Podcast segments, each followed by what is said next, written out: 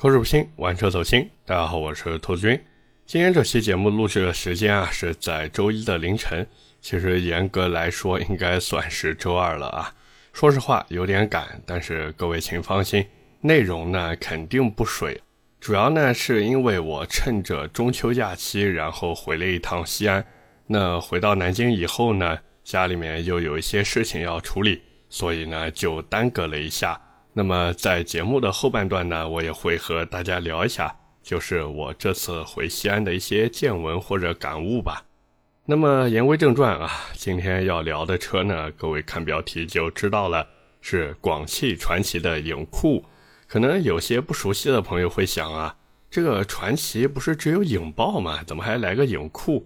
其实说实话，这车真的预热很久了，而且先期预热的时候呀。其实也是弄了不少的噱头，当然也没少蹭影豹的名头。虽然说影豹在很多人印象里呢，整体的形象并没有那么正面，但是架不住人家热度高呀，对吧？况且传奇现在的玩法呢，确实有点流量为王的感觉在里面，所以对于他们来说，这个热度该蹭还是要蹭啊。不过和影豹不一样的是呢，影酷其实是一台 SUV。而且最近也是新出了一个混动版的车型，那这两个动力版本我们今天都会聊一下。这车呢，反正定位就是一个紧凑型 SUV，四米七不到的车长，然后两米七五的轴距，反正空间肯定是没问题的。这个呢，也是现在国产车的一个基本操作。哪怕说你看着这车不是很大，但是里面的空间会让你觉得哇还不错啊。而且这种长轴距加短车身的设定呢，其实还是有点好处的。就比如车辆的前后轮能更贴近车子的头尾两端，那你开起来的时候呢，会觉得嗯，这个操控呀还是挺不错的。不过我是一直觉得，所谓的操控性呢，对于这种本质上还是家用车的产品来说呀，一直呢都是一个玄学，或者说是一个为了卖车然后营造的噱头。当然，影酷这车在宣传的时候呢，确实也在往所谓的运动性上去靠。只是实际的运动性嘛，这一台 SUV 去谈运动性何必呢？对不对？那么撇开这些不谈啊，现在这车的售价其实也还算可以。当然，目前公布的只是一个预售价啊，1.5T 两个配置，低配13.2万，高配14.5万，然后 2.0T 呢也有两个配置。低配十四点五万和一点五 T 的高配一样，然后高配呢十五点五万。不过这个后期我估计啊还会有小幅度的下调，但是有可能调的呢并不是那么多，大概也就是个我瞎猜的啊，大概也就是个两千块钱这样。然后呢就可以把最入门的价格拉入十三万以内，比方说定个什么十二万九千八一类的，对吧？呃，造造噱头嘛。那至于那个混动版的车型。二点零自吸发动机加电机，低配十六点二万，高配十七点二万，走的呢还是一个节能加长续航的路线，并没有说依靠电机去获得多么爆炸的动力。要我说，这个传奇的胆子还是小了一点。你直接上那套二点零 T 的混动，再出个四驱版，哪怕说价格高一点，也能卷死那些同级别产品嘛。毕竟隔壁的吉利呀、长城呀等等等等，走的全是节能减排这条路，对不对？那你说你影酷还能脱颖而出吗？显然有点难度。那除了这个动力配置以外呢？这次影酷打出的口号啊，其实也很有意思。最早的时候呢，我记得是要宣传这车叫什么入门级高配，意思呢就是这车的配置非常顶。我还看了一下相关的车辆配置，确实挺顶的。各位也可以看看汽车之家或者懂车帝上面的配置表，你只要看的不是低配，那真的是啥玩意儿都有。甚至还给了你一些选装包，但是那些选装包我看了一下嘛，这个算了吧，没什么太大的意义。哪怕是那个十二个喇叭的雅马哈音响啊，其实也就那样。哦，对了，还有外形和内饰设计，这车怎么说呢？反正实车我已经体验过了，一句话，国产车的内饰啊，你挑不出毛病。尤其是这种新车状态下，你真的无话可说，就是配置高，就是舒服，没脾气。隔壁的丰田看完估计都傻了，这他妈还挣不挣钱了？所以大家也可以去试试看啊，看看我说这个到底对不对。当然呢，夸一台车不是我擅长的事情。关于这个车子呢，我自己还是有几点想要吐槽的。第一个呢，就是这车的外形啊，我觉得很奇怪。车头呢长得有点像长安的 UNI 系列，然后侧面的车门啊，我不知道为什么那么短，感觉那个屁股呀就是硬生生的夹出来了一块。到了车尾呢，又有点致敬这个凯迪拉克叉 T 四的感觉在里面。反正你说好看嘛，单看任何一个地方其实都不算丑，甚至可以说还有点亮点，比如那个尾唇设计啊，一边一个竖着的排气口，这个真的不多见。可是就是拼在一起以后呀，怎么看怎么觉得奇怪。第二个呢，就是这车里面的大屏实在是太突兀了。说实话，有时候我还是挺羡慕国产车那个硕大的，并且智能化极高的屏幕。可是影库这个屏幕真的就是硬生生的怼在那边，就好像插了一个 iPad 在那里。甚至我在开这台车的时候都觉得有点挡视线。而且这车真的就是把各种控制按钮全都集成到了屏幕上。换句话说，假如哪天这个屏幕出问题了，可能我想开个空调都费劲。所以有时候我也会在想，就是无脑的去做大屏、去做集成化，真的是一件好事吗？这个各位也可以在评论区交流一下，好不好？那第三个呢，就是这车的一个驾驶感受。1.5T 的版本啊，我是觉得开起来会有点不是那么的给力。毕竟这个 1.5T 发动机啊，它只有一百七十七匹马力。你如果去比合资车，嗯，那确实可以，没脾气。但是如果你和国产车去对比，那只能说是中规中矩。因为大家现在真的太卷了。那可能有人就想问了，兔子，这车 2.0T 开起来怎么样呢？这个呢，我只能说啊，他们的变速箱调教还有进步的空间啊。另外就是我真的好想要一套四驱。可惜的是呢，这车全系都没有。第四个呢，就是这车哪怕到了顶配，还是没有全车无钥匙进入，也没有方向盘电动调节，换挡拨片也是全系都没有，方向盘记忆就更不用说了嘛。所以我就很疑惑，你这主副驾都配上电动调节座椅了，怎么就不能把事情做得再完美一些呢？对不对？哪怕你说只有高配才有也可以啊，但它就是没有。反而给弄了一个全系二排靠背可调，哎呀，这真的是把钱花在了刀背上。哦，对了，聊到这边呢，关于混动版车型我们还没聊。那个车子其实怎么说呢，我是不太看好啊，因为价格确实有点高，而且据说这个混动版车型的发动机呢，和隔壁的五菱星辰啊是同款。那人家五菱星辰的混动版卖多少钱呢？九点九八到十点九八万。等于说比这个影库的混动版啊，直接低了六七万块钱。因为我刚才也说了嘛，影库混动版低配十六点二万，高配十七点二万。当然有一说一啊，人家影库也是有话说的嘛。毕竟这个底盘配置啊不是一个档次。然后人家星辰用的是一档 DHT 变速箱，这个影库呢用的是两档 DHT，所以理论上高速表现会更好。这反正巴拉巴拉，这是对吧？反正能扯一堆。但是怎么说呢？隔壁的吉利都已经用上这个三档 DHT 了，然后奇瑞的混动好像也是三档 DHT，对吧？所以你要真的拼所谓的技术呢，这个广汽传祺啊还是差点意思。而且我们就算不说这些，我就想问问大家，你确定在这个价格、这个预算下，你还会买这台车吗？我说实话，我在这个价位里、这个预算下面，我能想到的第一台车就是比亚迪的宋 PLUS DM-i。没了呀！你说还有什么车能比宋 PLUS DM-i 更有性价比的？我反正觉得没有啊，根本没有。我对我说的话负责，所以我是真的没看懂传祺这次混动版影库的定价。只能说有可能呢，他们还是自信了一点，或者说对于自己的品牌附加值呀高估了那么一点点。那后期的话呢，就得看市场反馈啊，看看这个市场是不是能给他们上上强度啊，挤一挤他们的水分了。那么回到影库这台车上来说呢？反正我是觉得吧，假如各位真的想买影库的话呢，直接看看那个 2.0T 高配就可以了。现在这车十五点五万的预售价，我估计后期正式上市应该就是十五万出点头，然后呢再通过一些购车活动呀，或者什么经销商优惠呀，最后呢把这个裸车价拉入十五万以内。那落地价的话，差不多就是一个十六万不到嘛。如果说定个这个价格，我觉得还算有戏啊，还算有戏。而且这个有戏的前提是什么？是我劝影库真的，尤其是广汽传祺，我劝你们真的不要再做一些莫名其妙的营销了。反正现在来看的话呢，还算可以吧。网上的水文呢不少，但是已经把风向从那个入门级高配啊，变成了现在什么酷玩加顾家，反正呢也不再搞那么多噱头性的东西了。吹的呢，也就是自己的配置有多高，开起来有多舒服。具体怎么吹的呢？大家可以看看三刀砍车那个抖音号啊，那个影库的宣传视频文案就是我做的。这个大家也不要觉得说，哎呀，涂色你这没良心的，这种车子都吹。咱们这个挣钱嘛，不寒碜，对吧？谁有钱，咱们就挣谁的。包括我之前还看有人问我说，哎呀，兔子你这不要打赏，是不是看不起我们这点钱啊？其实真的不是。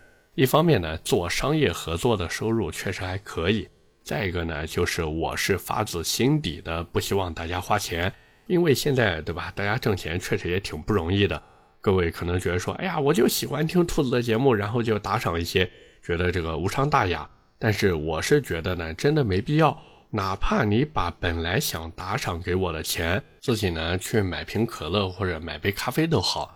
你要实在是觉得，哎呀不行，我就想把这个钱花出去，那你就当这个咖啡或者可乐是我请你的，行不行？对吧？那还有呢，就是我毕竟这个吃穿用度这个啊，不说有多好吧，也算还行，对吧？说得过去。我是真的害怕哪天，然后恨得直嘬牙花子，觉得哎呀，兔子，你这些都是用我的钱买的。所以大家喜欢的话呢，多听我节目就好，没必要打赏，好吗？那么言归正传啊，还是聊影酷这车。其实聊到这边，真的没什么可以聊的了。这车说白了就是传奇啊！它在出完影豹以后呢，想再针对性的出一个 SUV 车型来占个市场，顺便呢也能跑跑量。但是不知道为什么，好像这次的整体造型设计啊，确实不如当时影豹那么给力。毕竟影豹那车呢，你说再多的黑点和槽点，但是整体设计长得确实还行啊，对吧？这个没脾气。那现在这个影酷呢？我是觉得呢，两个形容词就能概括了，一个呢是拼接怪，再一个呢是用力过猛。至少这个外形，对吧？它真的外形用力猛，内饰很普通，配置还挺全，但是细节呢还是要雕琢。所以后期呢就看吧，我反正是对这车没抱什么太大的期望。你说它能卖多好，我是觉得真不一定。但是如果说这套 2.0T 的动力系统啊，能早一天给影豹配上。那可能从影库这边亏掉的钱啊，说不定啊都从那个 2.0T 的影豹身上找回来了。OK，那么今天关于广汽传祺影库，我们就先聊这么多。下面呢和大家聊点闲的啊。我这次过节的时候呢，趁机回了一趟西安。当然，这个不是说我老家是西安的，而是我爱人他家呢是西安的。那既然是回去呢，也是要走亲访友一下。那担当出行重任的呢，就必须是我那台混动的雷凌了。这个熟悉我的朋友都知道啊，我那个混动雷凌不是简单的油电混动，那是什么呢？没错，油气混动。哎，我这个通过正规渠道啊，给自己的雷凌又加了一个天然气罐在后备箱里面，等于说我这车现在既能用油跑，也能用天然气跑。我之前还算了一下，基本上加满一箱油以后啊，再把一瓶气加满，续航省着点开，能直逼一千公里。转头再看看现在那些 DHT 混动车，真的是啊不值一提。而且这个油气混动是真的省钱，因为我平时代步只要用气就可以了，加满一瓶气，续航好像能达到四百多公里。但是呢，价格四五十块钱，反正具体多少钱呢，我是记不太清了，因为每次都是让我老丈人去把气加满。这叫什么？这就是网上人家说的老女婿，就是说新女婿上门的时候呢，那叫一个殷勤。而我们这种老女婿呢，那在老丈人家里过得比在自己家里还滋润啊！当然加了这个气瓶以后呢，还是有一点小问题的。就比如说我发动机故障灯啊，一直都没有灭过，好像是因为氧传感器不匹配，所以呢，那个发动机故障灯就一直亮着。但是大家也都知道，丰田嘛，皮实耐用，配置低啊，你只管买菜，剩下的交给丰田。所以亮灯就亮灯吧，反正这车也没有氛围灯，我呢就拿那个故障灯当个氛围灯用啊，多好，对吧？不过大家如果有条件的话呢，我觉得还是买正经的混动车吧，因为一方面呢，我不确定啊这个气瓶呢是不是在任何地区都可以合法的给私家车进行一个安装，另一个呢就是它确实会亮灯，假如你车子出了什么问题的话呢，你是不知道的。除非就是趴窝了，或者说你明显开起来感觉车子不对劲，否则你真的就会一直以为是加了气瓶导致发动机亮灯，最后这个暗病啊或者小问题越拖越拖，最后拖得越来越大。那么言归正传啊，我这次回西安除了在开这台油气混动的雷凌以外呢，各位如果有我微信的朋友应该也是看到了，因为我朋友圈里面有发嘛。就是我有一天晚上啊，去西安的一家酒吧消费了一下。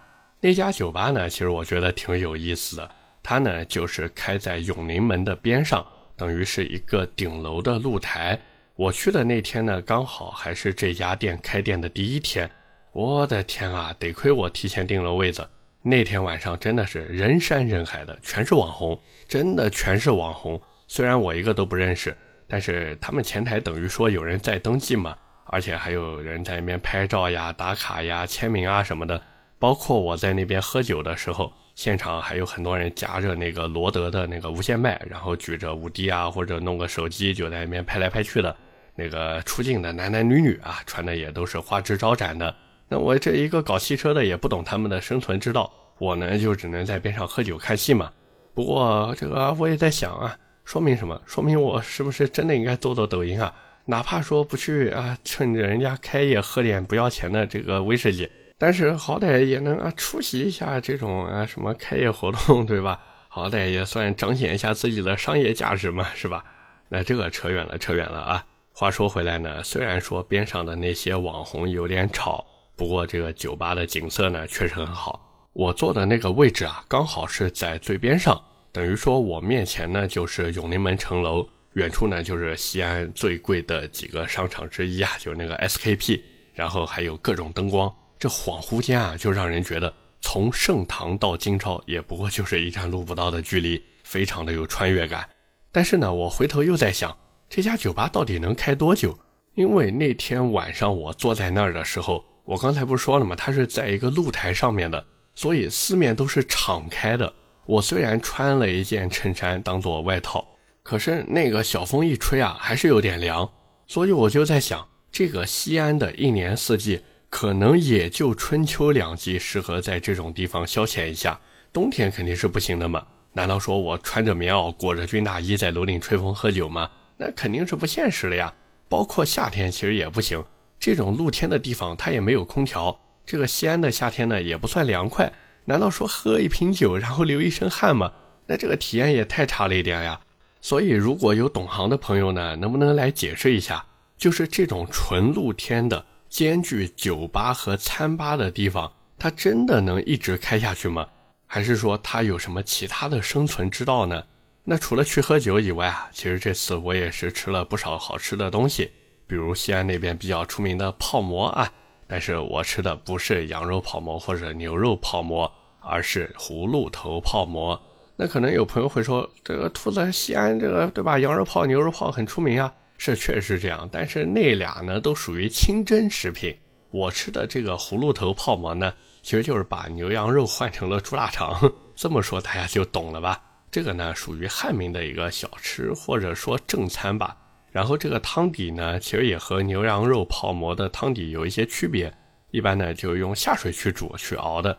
据说讲究一点的呢，会用猪骨去熬汤，但是那个我是没吃过。还有就是这个葫芦头泡馍呀，它不需要掰得那么碎，基本上随便扯扯就行了，非常的方便，不会像你去吃牛羊肉泡馍那样，还要自己把那个馍饼啊掰成一点一点碎的啊，特别细小的那种，太费事儿了。那除了吃葫芦头泡馍以外呢，像什么肉夹馍呀、烤肉呀、当地饮料厂出的那个冰峰汽水呀。这些其实都是要安排的啊，当然凉皮也是要吃的啊，还有西安饭庄的葫芦鸡、小刘汤包的那个牛肉灌汤包啊，这些确实好吃，真的好吃。我不是跟大家吹，我这回去几天啊，真的直接胖了一斤多，真的是，哎呀，西安地方太养人了啊。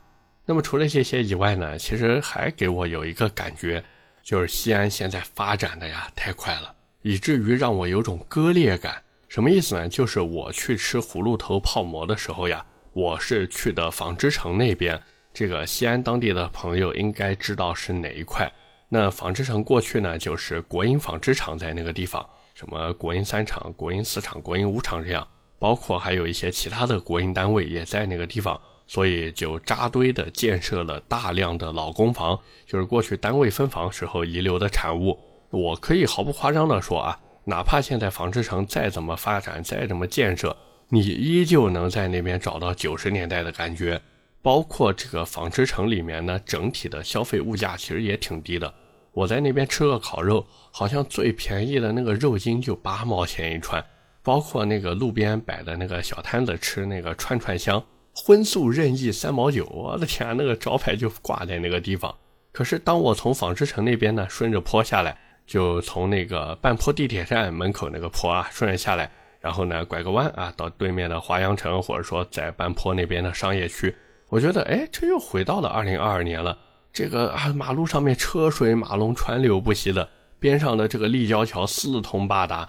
然后，假如说再往城里面走，穿过历经几百年的城墙，哎呀，那真的是诠释了什么叫做大唐不夜城。